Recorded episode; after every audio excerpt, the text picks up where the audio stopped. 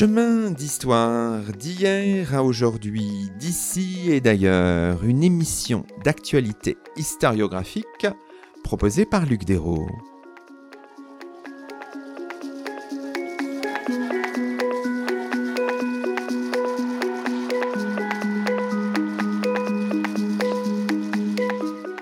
Bonjour à toutes et à tous, c'est le 156e numéro de nos chemins d'histoire, le 36e de la quatrième saison, et nous avons le plaisir d'accueillir à notre micro Martine Vrede. Bonjour à vous.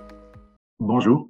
Martine Vrede, vous êtes professeur d'histoire moderne à l'université Grenoble-Alpes et vous avez dirigé le dossier du numéro 299 de la revue 17e siècle, tout juste paru, Dossier consacré à la guerre de 30 ans, un conflit à main visage et aux conséquences aussi lourdes que nombreuses, comme le dit l'introduction de ce volume. Aujourd'hui, nous revenons sur une séquence chronologique majeure de l'époque moderne, ces années 1618-1648, qui voient se dérouler un affrontement à différentes échelles, allemande, européenne, mais aussi mondiale. Ce faisant, on profite, avec le regard avisé de Martine Vrede et des auteurs réunis dans ce dossier de l'ensemble des travaux et des publications qui ont surgi à l'occasion du quatrième centenaire du déclenchement du conflit. Alors ce qu'on peut peut-être faire euh, au début de cette émission, Martine Vrede, c'est quand même de présenter, parce que c'est assez complexe et peut-être touffu pour nos auditeurs, la guerre de 30 ans dans ses grandes lignes, en donnant quelques éléments de chronologie, alors c'est vrai que dans l'histoire canonique, y compris française, hein, l'événement clé, l'événement déclencheur, c'est le 23 mai 1618, la défenestration de Prague. Les États de Bohême, dites-vous, majoritairement protestants, se rebellèrent contre l'autorité de leur empereur et roi, précipitèrent par la fenêtre du château de Prague ses gouverneurs, et par la suite se cherchèrent un nouveau roi qu'ils trouvèrent en la personne de l'électeur palatin, le très calviniste Frédéric V. On peut dire toujours comme ça les choses, la défenestration de Prague, c'est vraiment l'origine, l'événement déclencheur de la guerre de 30 ans? L'élément déclencheur, mais ce n'est pas l'origine. C'est euh, un événement signal dont l'intention, évidemment, n'était pas de déclencher une guerre de 30 ans, ni même de défaire le roi, l'empereur et roi, mais seulement, seulement entre guillemets, d'envoyer un message de, du mécontentement des États. Donc le moment où euh, les États de Bohême défenestrent les représentants du roi n'est pas le moment où l'on entre définitivement dans ce conflit euh, aussi long. C'est un enchaînement de plusieurs causes, de plusieurs euh, décisions qui euh, rend si complexe et si long le conflit. Je crois avoir euh, caractérisé la guerre de 30 ans, l'expression la guerre de 30 ans, comme un singulier collectif. C'est une guerre qui contient plusieurs autres. L'historien allemand Johannes Burkhardt a trouvé l'expression la guerre des guerres, der Krieg der Kriege. Ça me semble très bien. C'est une guerre qui contient plusieurs autres, qui contient plusieurs conflits de nature différente. Dont l'un, le premier, est l'affrontement entre l'autorité royale en Bohême avec les revendications des États. Le premier moment, c'est cette guerre de, de Bohême, hein, c'est un moment crucial. L'appareil de la Ligue catholique se met en marche et un des moments phares aussi de ces débuts de la guerre de 30 ans, c'est évidemment la bataille de la Montagne Blanche. Hein. Bataille à laquelle a été consacrée une série de livres absolument euh, incroyables. On pense, en tout cas en français, au livre par exemple d'Olivier euh, Chaline.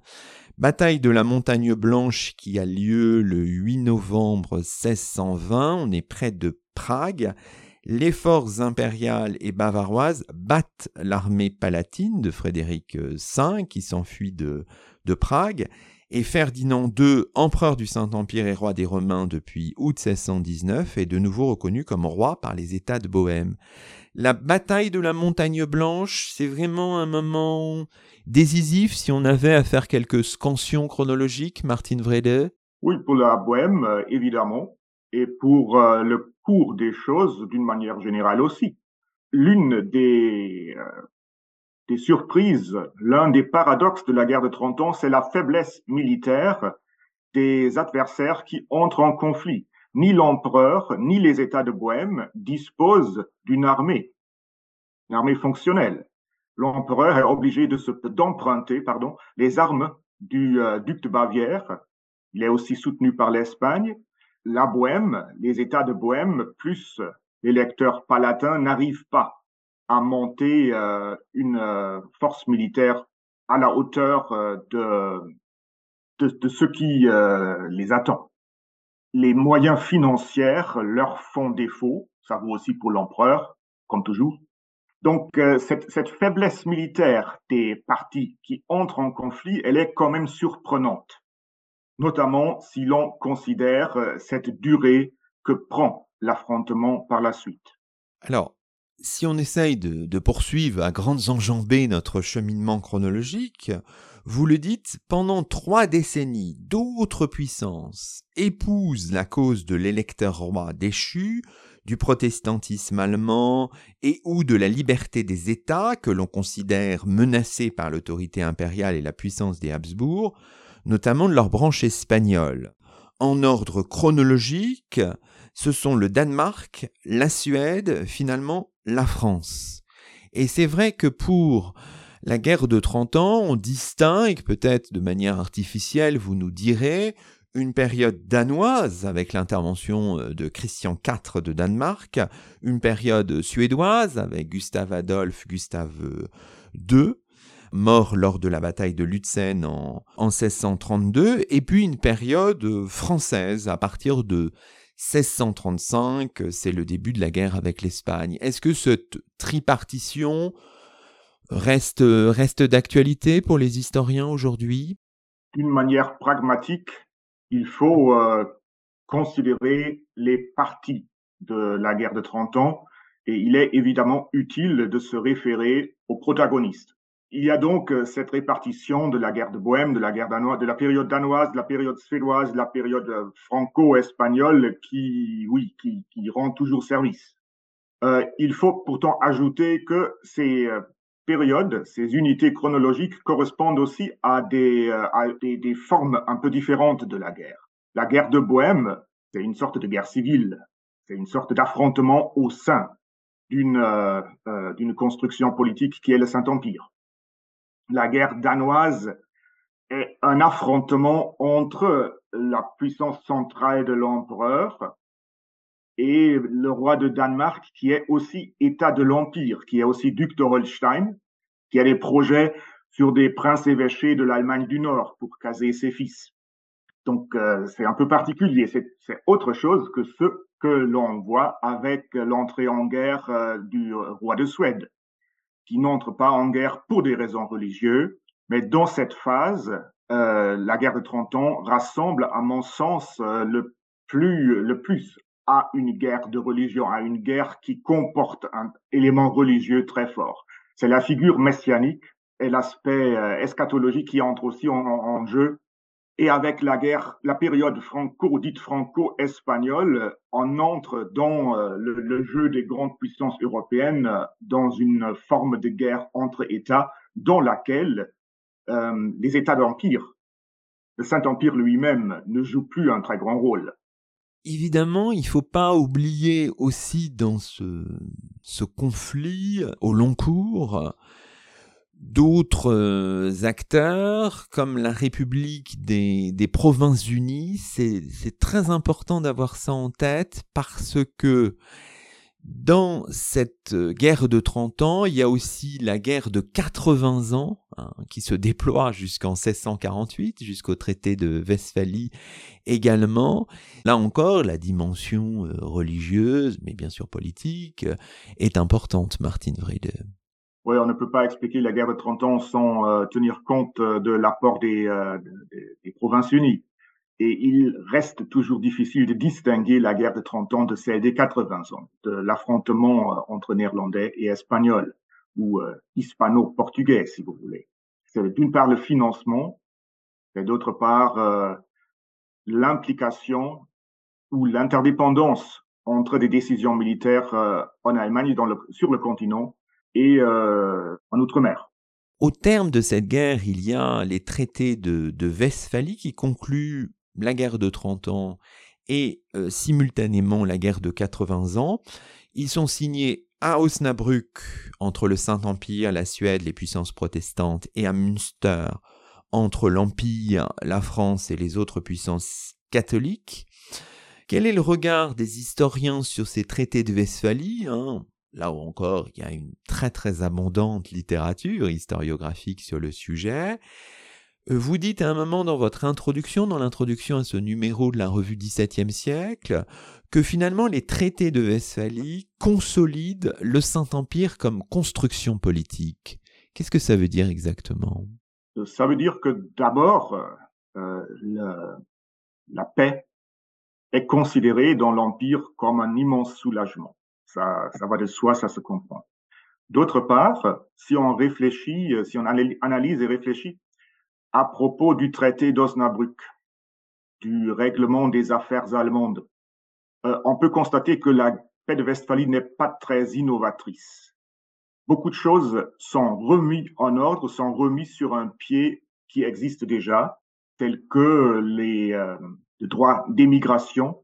La paix de Westphalie ne bouleverse pas l'ordre constitutionnel du Saint-Empire, il le remet en fonction et il euh, est compris par euh, les deux côtés, l'empereur et les États, il me semble, comme un rappel à l'ordre.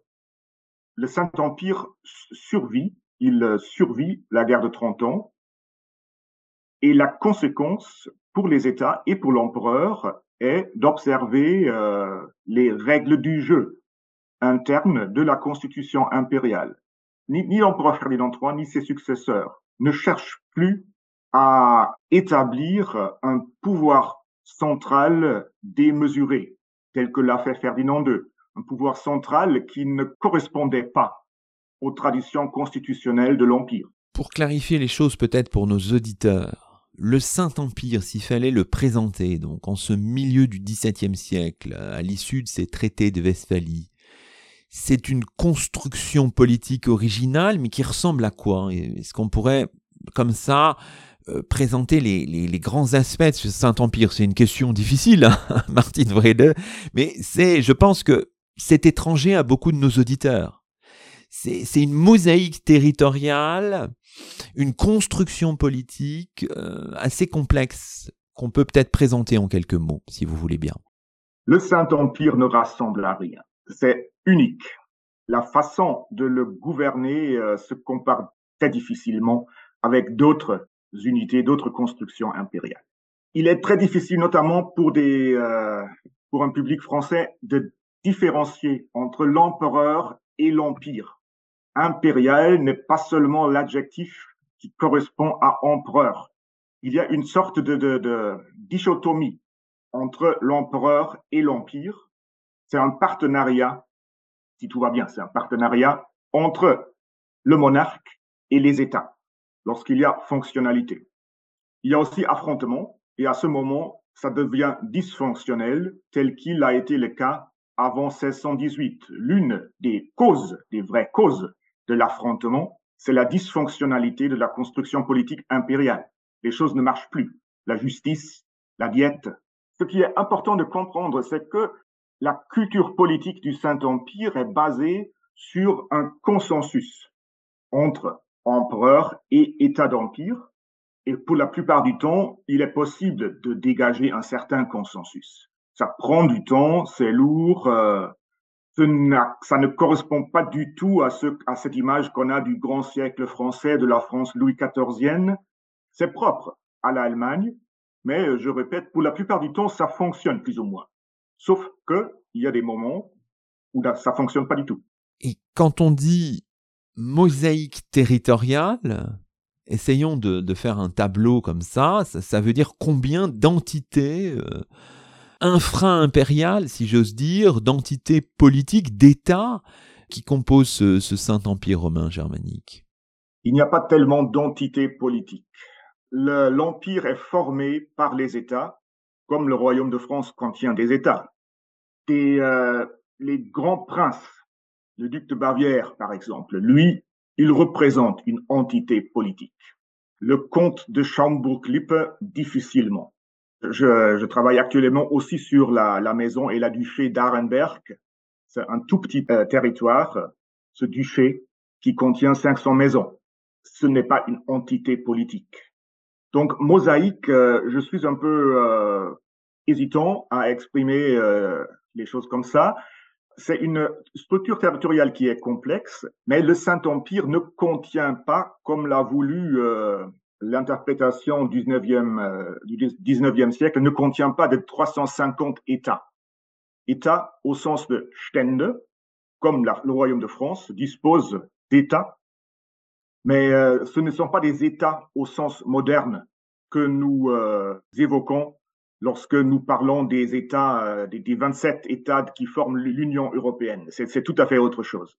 Les États d'empire pour la plupart, euh, sont des territoires euh, exigus qui euh, fonctionnent sur base d'entraide, sur base de soutien par des éléments fédératifs, les cercles d'empire par exemple, par le patronage impérial aussi, par le fait que la Constitution, les structures impériales garantissent un régime qui correspond quand même un tout petit peu à un état de droit les règles du, euh, du droit constitutionnel euh, défendent les petites unités contre d'éventuels appétits euh, des, plus, des plus grands, des voisins plus grands.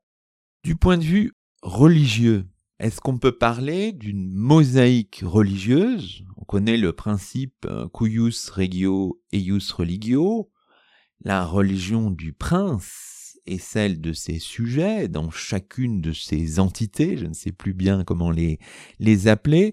Est-ce que là, ce, cette expression vous semble convenable, mosaïque religieuse entre euh, des territoires euh, catholiques, des territoires calvinistes, des territoires luthériens? Oui, en principe, c'est pas, mal de parler de mosaïque parce que la constitution impériale, déjà la paix de religion d'Augsbourg, puis la paix de Westphalie, suit le principe de la séparation. Un territoire protestant, un territoire catholique, l'un à côté de l'autre. Il y a des droits qui sont garantis à ceux qui ne suivent pas la religion du prince ou la confession du prince. Mais néanmoins, le principe directeur, c'est de séparer les religions. Le principe directeur de l'édit de Nantes est tout autre. Là, on cherche à organiser l'ensemble de deux confessions, de deux courants religieux au sein d'un même territoire.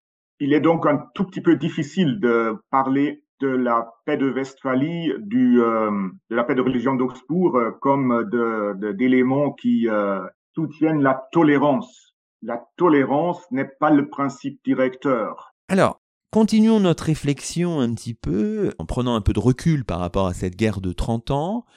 Donc une guerre de 30 ans, 1618-1648, mais certains évidemment évoquent une épaisseur chronologique plus large, en travaillant sur la question des origines, en sachant qu'après 1648, la démobilisation des forces militaires prend aussi un certain temps, qu'il y a des, contre-coups. Euh, bon, évidemment, il faut penser tout ça dans une forme d'épaisseur peut-être plus large, Martine Vrede. Oui, ça aussi, c'est l'un des paradoxes de la guerre de 30 ans. Euh, elle ne se termine pas en 1648. Euh, est dans des larges parties de l'Europe. La guerre continue entre la France et l'Espagne. Bon, ce conflit, on peut le différencier de la guerre de 30 ans. Il y a aussi l'implication où il y a l'interdépendance avec euh, l'affrontement euh, qui a existé entre les, euh, les provinces unies et, l'Espagne, nous l'avons déjà évoqué, ou le Portugal. Donc il y a des conflits avec qui s'entrechoquent, si c'est le mot qu'il faut. Effectivement, terminer cette guerre, techniquement, ce n'est pas si facile. Il y a des garnisons suédoises qui sont en Allemagne, qui doivent repartir, mais avant de, les faire repartir, il faut euh, chercher l'argent pour euh, qui a été euh, convenu de, de payer à la Suède dans le traité d'Osnabrück. J'ai oublié quelle est l'année dans laquelle les dernières garnisons suédoises quittent les territoires jusqu'alors occupés mais il est évident que ça ne, se fait pas d'un jour à l'autre, même pas d'un mois à l'autre, ni euh, d'une année à l'autre. Donc ça prend du temps. Ça prend déjà du temps de, euh, mettre au courant tout le monde de, la conclusion de la paix. Alors, souvent, on a fait de cette guerre de 30 ans, c'est peut-être un peu l'opinion commune, mais ça mérite évidemment d'être discuté, une forme de guerre matricielle. La guerre de 30 ans porte le malheur dans l'Europe, porte un certain nombre de choses qui vont fructifier par, par la suite. Évidemment, j'imagine que pour l'historien que vous êtes, il faut un petit peu se garder de toute perspective téléologique, hein, de voir euh, dans le début de cette guerre, dans cette guerre, des choses qui euh, sont propres à d'autres contextes. Oui, la guerre de 30 ans occupe une place centrale dans l'histoire européenne, euh, dans l'histoire allemande, ça va de soi. Néanmoins, expliquer les choses qui suivent par ce conflit, par cet affrontement, ça invite à construire une ligne droite, une consécutivité qui, en tant que tel, est un peu difficile à justifier. Est-ce qu'on peut expliquer l'époque euh, des guerres euh, de Louis XIV par la guerre de 30 ans euh, Difficilement? Est-ce qu'il faut, c'est une expression qui circule toujours, considérer la guerre de 30 ans comme une catastrophe initiale de l'histoire allemande? Seulement dans un sens des historiens du 19e siècle qui souhaite expliquer euh, la période napoléonienne par euh, le déclin du Saint-Empire, qui adhère à un idéal de l'État-nation qui n'a pas été l'idéal des contemporains du XVIIe siècle. Catastrophe initiale en soi, c'est une, une, catégorie ahistorique. Et les, les contemporains qui étaient conscients de la lourdeur du conflit et de, ses conséquences, à mon sens, ne l'ont pas partagé. On ne trouve pas, enfin moi je ne connais pas, des sources qui évoquent euh, la guerre de 30 ans euh, dans la deuxième moitié du XVIIe siècle de cette manière-là. Peut-être un mot quand même sur euh, la manière de nommer, ça fait partie aussi de la mémoire de ce conflit, de nommer la guerre de, de 30 ans. Est-ce que c'est une appellation relativement euh, récente? Est-ce qu'on sait un peu quand euh, ce, terme se cristallise? En Allemagne, on l'a appelé parfois la guerre allemande, la grande guerre aussi, enfin voilà. Est-ce qu'il y a des enquêtes un petit peu autour de la manière de, nommer ce conflit? Oui, le, terme est évidemment, il s'établit après 1648. Deutscher la guerre allemande, effectivement, c'est une expression en usage à l'époque l'historiographie euh, du XVIIIe siècle, dans l'historiographie du XVIIIe siècle, il me semble s'établit ce terme de guerre de 30 ans pour distinguer euh, euh, ce conflit d'autres conflits qui eux aussi sont appelés par la suite en se référant à la longueur, la guerre de 7 ans par exemple. Donc en soi, c'est une construction historiographique. Alors justement sur cette historiographie, il y a eu euh, un certain nombre de travaux. Euh, évidemment, on sait très bien que les historiens fonctionnent aussi avec les, les célébrations des événements, etc. C'est toujours vrai. Hein. Et évidemment, à l'occasion du quatrième centenaire du début de la guerre de 30 ans, euh, autour de 2018, il y a eu un certain nombre de, travaux. Bon, voilà, ces travaux des historiens qui travaillaient sur le sujet, il y en a depuis longtemps, notamment en Allemagne. On pense à, vous l'avez cité tout à l'heure, Johannes Burkhardt, Georg Schmidt, Esther Beate Körber, par exemple. Il y a aussi toute une tradition en France, quand même, évidemment moins importante, mais euh, je sais pas, on pense à Claire Gantet, on pense à Indravati Félicité, enfin voilà, etc. L'historiographie autour du sujet est, vous le diriez, euh, dynamique euh, actuellement dans le sillage de 2018 et même peut-être dans le sillage de, de, publications antérieures? Je me méfie un peu de cette habitude des éditeurs euh, de lancer les grandes synthèses euh, lors d'occasions euh, commémoratives. néanmoins, il faut dire que cela a donné des beaux résultats. Vous avez mentionné Georg Schmidt, il y a Peter Wilson aussi, dans, un ouvrage en langue anglaise a été traduit en allemand. Il y a d'autres grandes synthèses qui ont eu, il me semble, du succès auprès du public. Il y a un intérêt en France pour le Saint-Empire, aussi pour euh, euh, la guerre de 30 ans, qui a une longue tradition. Il y a des apports euh, à l'analyse de la guerre de 30 ans, à l'analyse, à la compréhension du Saint-Empire, qui sont importants. Vous avez mentionné le nom de Indravati Félicité. Il y a des, des, euh, des petites synthèses euh, qui existent à propos de la guerre de 30 ans.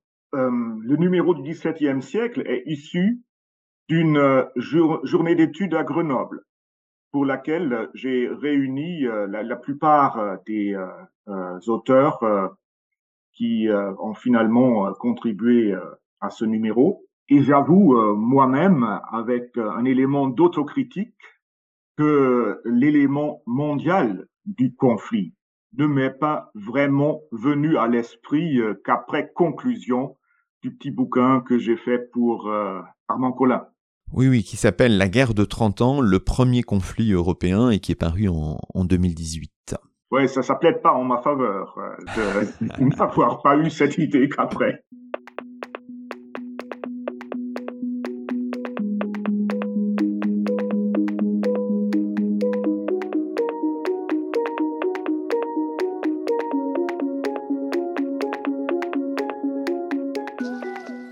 Vous écoutez Chemin d'Histoire, une émission d'actualité historiographique. Aujourd'hui, Luc Dérault s'entretient avec Martine Vrede, professeur d'histoire moderne à l'université Grenoble-Alpes. Martine Vrede, qui a dirigé le dossier du numéro 299 de la revue 17e siècle, dossier consacré à la guerre de 30 ans.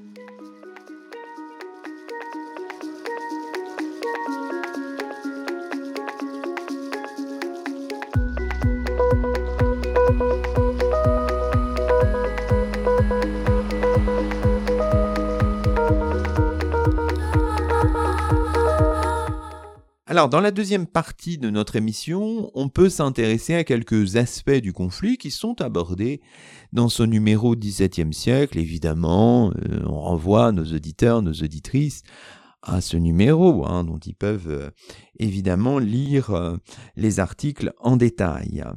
Alors, d'abord, revenons peut-être sur la dimension religieuse du conflit.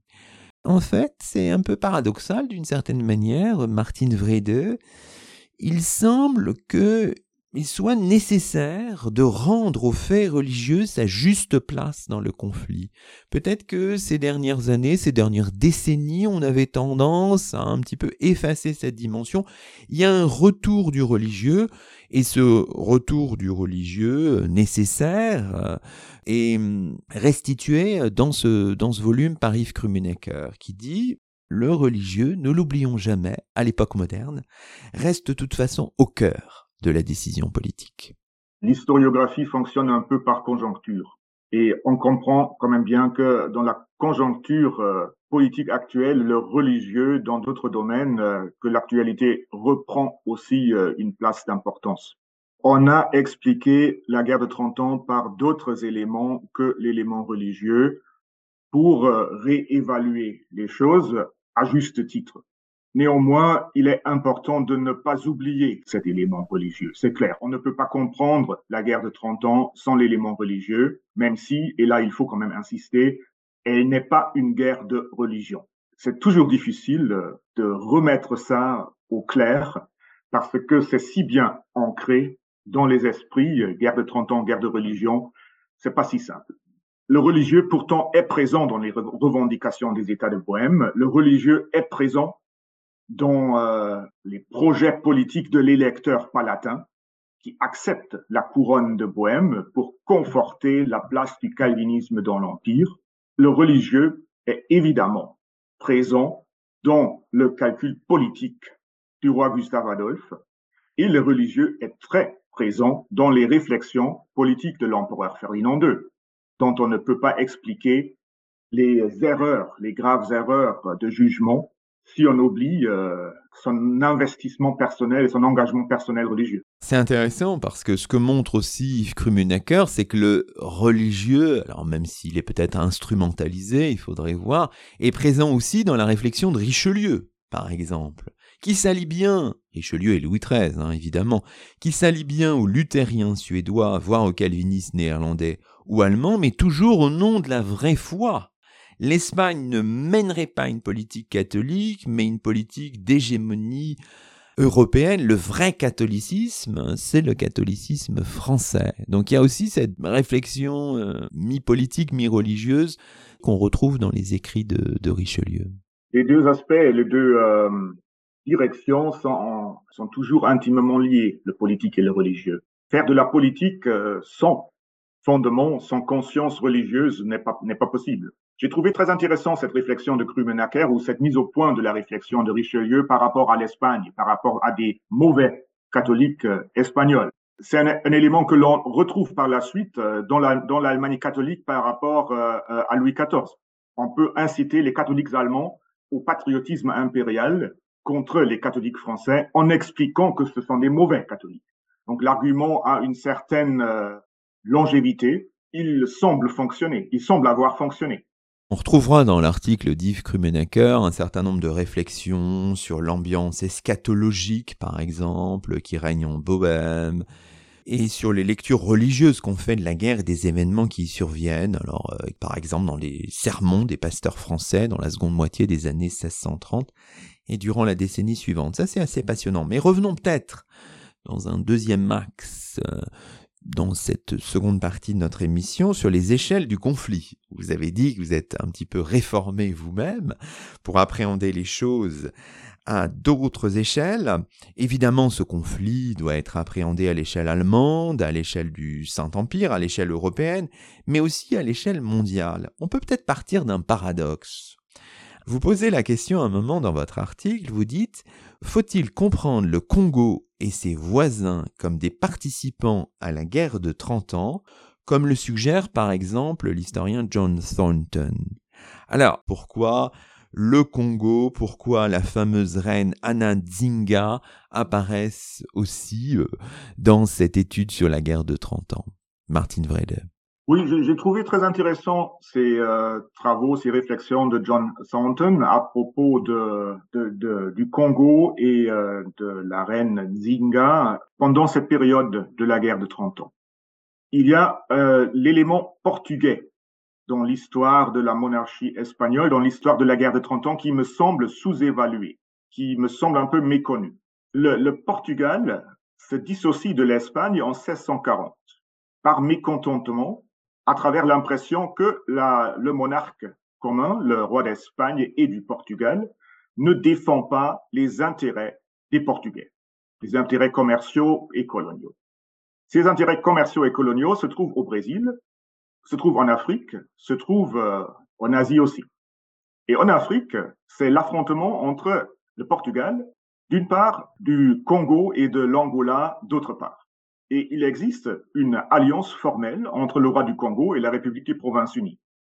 Je ne considère pas le roi du Congo comme un participant de la guerre de 30 ans. Ça me semble quand même aller un peu trop loin si on veut euh, maintenir un certain sens de l'expression du terme, du concept guerre de 30 ans. Mais pourtant, on remarque que ces affrontements atlantiques africains, brésiliens, asiatiques, incitent le Portugal à se dissocier du roi d'Espagne et d'affaiblir fondamentalement, lourdement, la monarchie espagnole. Et il est évident que la répercussion pour la guerre de 30 ans continentale est importante. L'Espagne n'est plus en mesure de soutenir la branche autrichienne de la maison. L'empereur, donc, à travers ces défaites portugaises et espagnoles, lui aussi, il est affaibli. Et les contemporains en étaient conscients. Ces effets, euh, comment dirais-je, euh, à différentes échelles, de décisions ou d'événements extra-européens sont tout à fait passionnants à étudier. Vous revenez aussi, par exemple, sur l'interdiction par le shogun Tokugawa Iemitsu du commerce des Portugais, tout en confirmant d'ailleurs celui des Hollandais en 1639, avec de graves conséquences financières pour Lisbonne, la mise en cause de l'Union ibérique, euh, euh, l'union des couronnes que vous évoquiez depuis 1580 et la révolte de décembre 1640 et l'affaiblissement espagnol que ça génère. Donc finalement, il est intéressant, dites-vous, de poser la question de savoir dans quelle mesure le contexte atlantique ou mondial pèse sur le conflit européen. C'est en termes d'influence qu'il faut raisonner, en termes d'interférence, c'est un mot que vous employez, entre l'Europe et le monde dans le contexte de la guerre de 30 ans. Oui, il est difficile de délimiter les conflits l'un de l'autre. Il est difficile de dire euh, ça, c'est guerre de 30 ans, ça, c'est guerre de 80 ans. Et je ne pense pas que ce soit absolument nécessaire. Je, ne pense pas que ce soit nécessaire de faire ainsi. Il est évident que le succès euh, maritime des Néerlandais sur les Espagnols euh, dans les, les, Caraïbes, où euh, la flotte d'argent est capturée par les Néerlandais, a un effet non seulement financier, mais militaire. Le financement de la guerre est une chose de première importance. Donc, euh, euh, ces, ces répercussions-là euh, sont, sont, évidentes. Il n'est pas possible de dire dans quelle mesure elles sont décisives. Mais on reconnaît quand même, je, je, je reprends cet élément, on reconnaît l'affaiblissement grave de la monarchie espagnole sur le plan financier, qui est le plan aussi, qui est aussi le plan militaire. L'Espagne affaiblit financièrement, l'Espagne affaiblit territorialement, militairement, cesse de soutenir l'empereur et donc, après avoir gagné le conflit par euh, trois reprises contre l'État de Bohême, contre le Danemark, contre la Suède, finalement, la cour de Vienne, l'empereur perd militairement la guerre de 30 ans, faute euh, d'alliés, d'alliés fonctionnels, disponibles. Ça aussi, c'est l'un des, euh, paradoxes. L'empereur, au début du conflit, se signale par ses alliances avec l'Espagne et la Bavière, ce sont ses alliés qui lui euh, donnent la victoire sur les États de Bohême. Il finit le conflit quasiment sans alliés. Alors, on peut terminer peut-être cette émission en évoquant euh, la mise en texte et en image de la guerre de 30 ans. C'est vraiment un axe très puissant dans ce numéro euh, de la revue 17e siècle qui vient de, qui vient de paraître. Donc, par exemple, dans l'article, dans la contribution de Claire Gantet et de Peter Wilson sur les images des batailles de la guerre de 30 ans, en prenant trois exemples, la bataille de la Montagne Blanche, la bataille de Tuttlingen, une défaite française en 1643, et la bataille d'Alaheim en 1645, une victoire euh, française. Euh, les auteurs expliquent que la mémoire, y compris donc visuel ou en image de la guerre de 30 ans s'est développée dès les événements. Mais c'est une mémoire, disent-ils, polysémique et déjà conflictuelle, évidemment. Oui, la, guerre de 30 ans est peut-être, sur grande échelle, la première guerre médiatique. De toute façon, elle est une guerre qui a un élément médiatique très fort. C'est aussi une guerre des, euh, des imprimés. La guerre entre les euh, Provinces-Unies et l'Espagne l'est aussi de la même manière, parce que la mobilisation des esprits compte. Il compte de forger euh, les nouvelles, d'expliquer les choses d'une manière politiquement avantageuse, comme Claire Grantet et Peter Wilson euh, l'expliquent dans leurs articles. On peut tourner une défaite en victoire par les médias. Euh, ce qui n'est pas dans les médias n'existe pas. Donc, euh, la guerre de 30 ans se fait et se gagne aussi dans les imprimés, dans les, euh, les, les, feuilles volantes, dans les, euh, euh les, les Flugschriften, les, les mémoires des traités politiques et juridiques, mais aussi dans la polémique, bien sûr. Bon, c'est passionnant parce que dans, cette, dans ce numéro, on a aussi, on signale aussi l'importance de la circulation des textes, je pense à tout ce qui est fait, tout ce qui est écrit par Indravati euh, Félicité autour de la légende du fossoyeur de Leipzig. Il y a toute une étude sur ce texte, mais peut-être qu'on pourrait évoquer aussi les récits euh, personnels étudiés par euh, Philippe Martin dans un espace lorrain, des récits en français, en allemand. Des écrits du malheur, hein, euh, dit-il, euh, écriture de l'urgence, chroniques et journaux, écrits plus soignés parfois.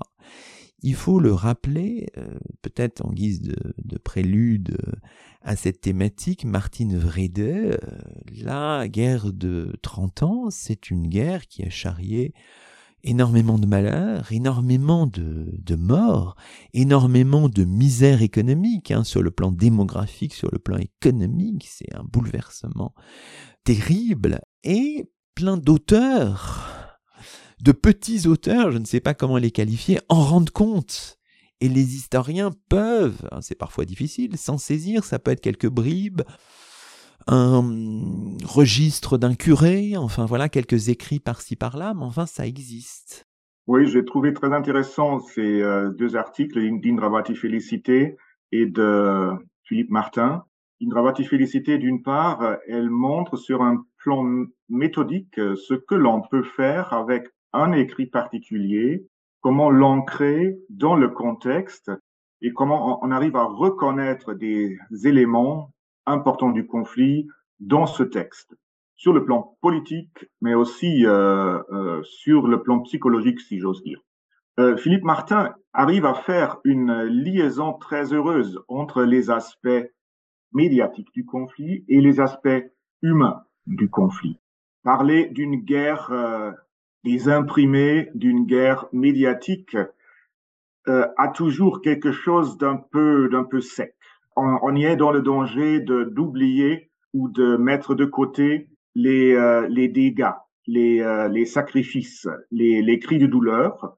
Et c'est exactement ça que Philippe Martin arrive à réintégrer en associant les imprimés et leur contenu, les réflexions, les, euh, les descriptions des, des horreurs, des, des pertes humaines, des cris de douleur, comme il il l'a expliqué. Peut-être une ultime question traditionnelle dans nos chemins d'histoire. Là, ce numéro est publié dans la revue 17e siècle et on y renvoie bien sûr nos, auditeurs et nos auditrices.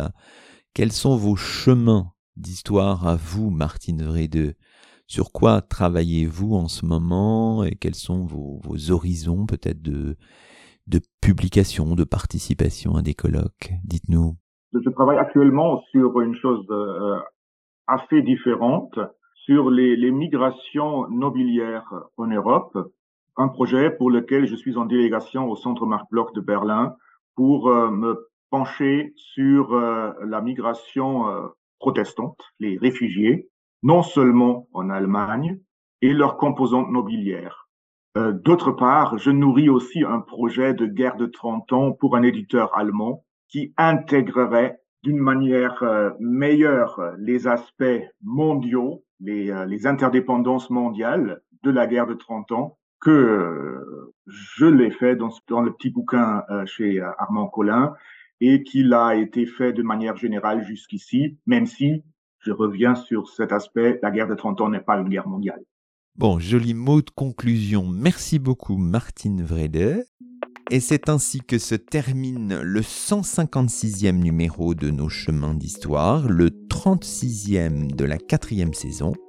Aujourd'hui, nous étions en compagnie de Martine Vrede, professeur d'histoire moderne à l'université Grenoble-Alpes.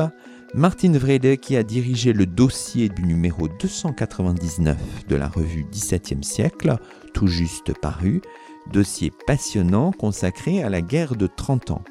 Toutes nos émissions sont disponibles sur la plateforme SoundCloud et sur le site chemindhistoire.fr avec un S à chemin. À très vite pour un nouveau rendez-vous radiophonique. Que la force historienne soit avec vous.